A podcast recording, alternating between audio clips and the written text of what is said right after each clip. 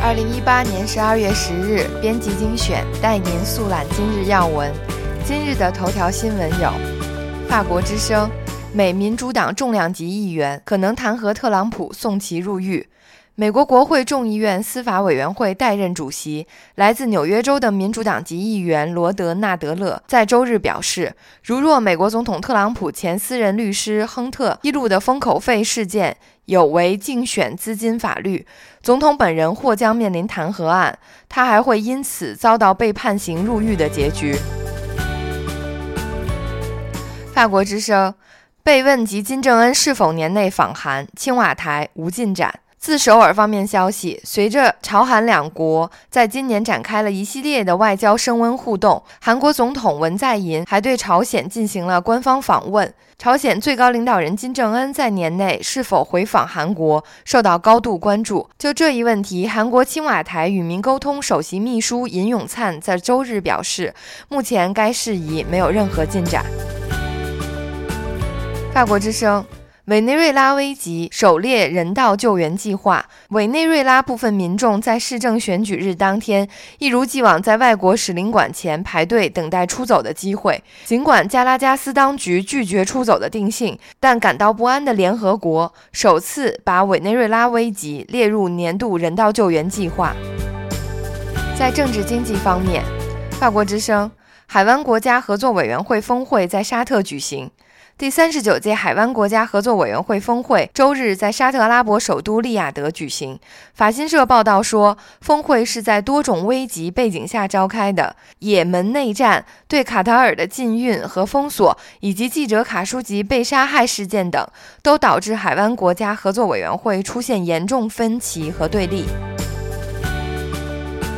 《华尔街日报》：美国数十年来首次成为石油和成品油的净出口国。美国上周在数十年来首次成为石油和成品油净出口国，这是十年前无法预见的、具有象征意义的里程碑。美国在朝着能源独立的方向达成了里程碑式的进步。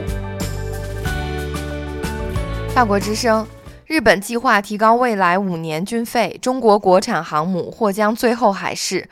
据日本媒体周日报道。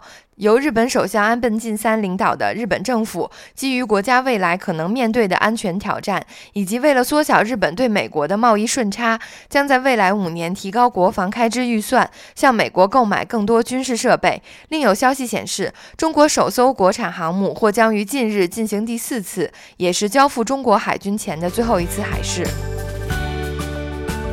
法国之声。巴黎黄背心展怒流疮痍满目，明天农民全国示威。法国巴黎第四个星期六黄背心示威再发暴力打砸抢掠。所留下的破坏与疮痍触目惊心。巴黎市长今天肯定受到破坏的程度超过上个星期六。法国内政部下令动用前所未有的警力，虽然平息了示威者暴力，但没有有效预防打砸事件与破坏程度加重。黄背心被多重力量鼓励，继续施加压力。法国各界不敢谈论因此而有的经济损失。法国的黄背心抗议目前已经出口到其他欧盟国家。《华尔街日报》：华为事件影响将继续扩散，谁会受到波及？就在中美双方周末达成贸易休战协议，投资者指望能喘口气的时候，中国电信设备公司华为的首席财务长在美国要求下在加拿大被捕。这一事件提醒人们不要盲目乐观。BBC。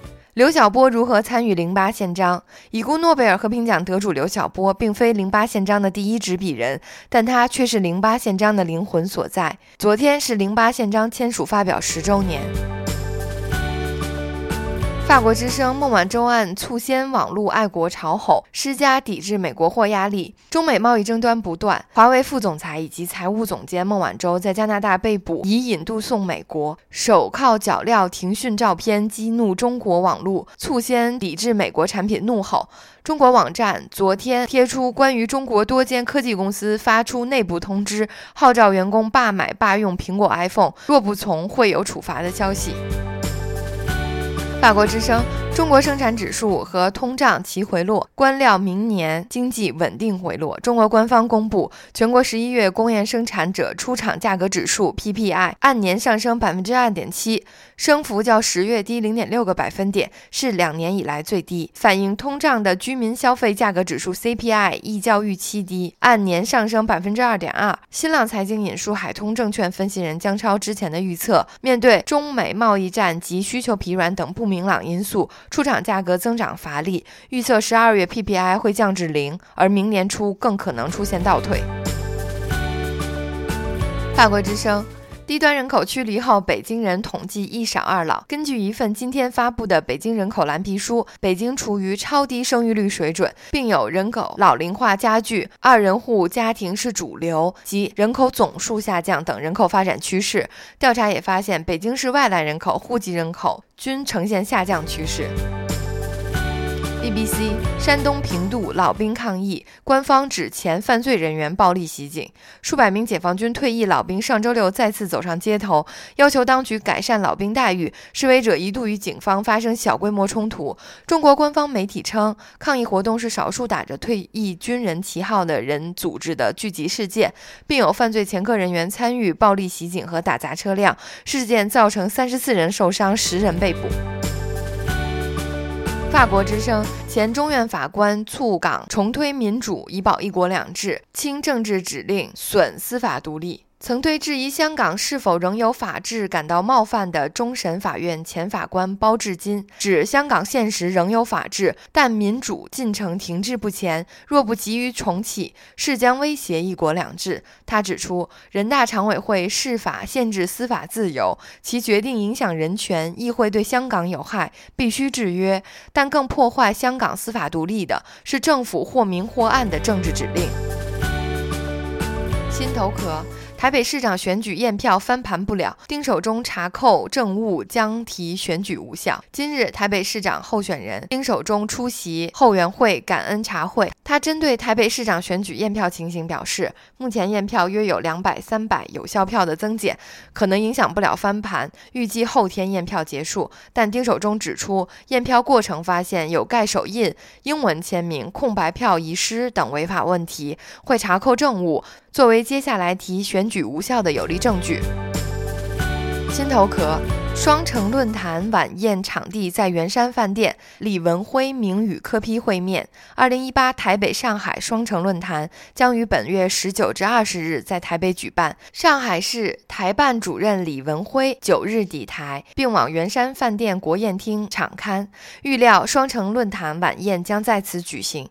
李文辉会在台北短暂停留三天，十日将与台北市长柯文哲会面，具体讨论双城论坛细节。心头壳，韩流将席卷双城论坛。王浅秋目前还没收到邀请。即将在本月二十日举行的双城论坛活动还未开始，各界就已议论纷纷。今日，台北市长柯文哲面对媒体访问时表示，双城论坛将邀请高雄市长候选人韩国瑜参加。面对这样的邀请，准高雄市府新闻局长王浅秋表示，目前我们还没收到邀请，如果收到邀请会评估。心头壳。败选后人气仍旺，陈其迈咖啡趴粉丝爆棚破金氏网站纪录。前民进党立委陈其迈八日邀请粉丝在高雄一起喝咖啡，感谢选举期间大力相挺，现场万头攒动，人气爆棚。根据金氏世界纪录网站，德国科隆在二零零九年八月三十日缔下了最多人参加的咖啡趴，有八千一百六十二人参与。昨日活动现场则发出了一万零五百杯咖啡，已经打破原金氏纪录。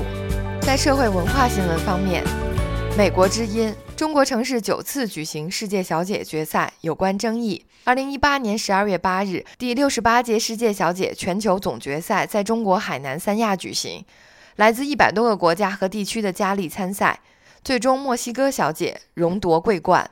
这是三亚第八次，中国城市第九次举行世界小姐决赛。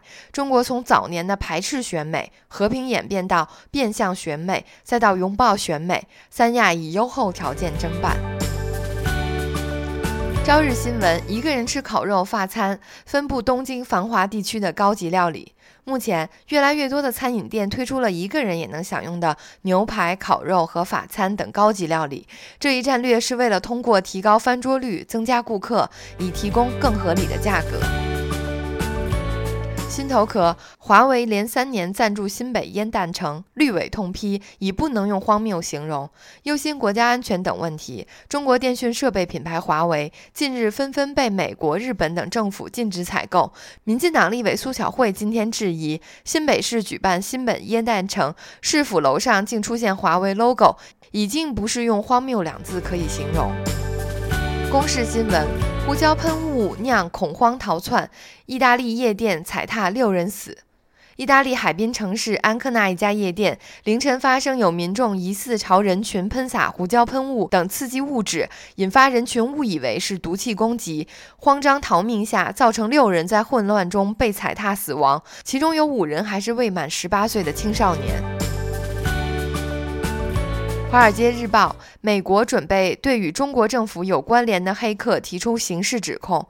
知情人士透露，联邦检方最快于本周针对和中国政府有关的黑客提出刑事指控。这些黑客据称参与了一起复杂的多年行动，目的是入侵美国技术服务提供商，以破坏其客户网络。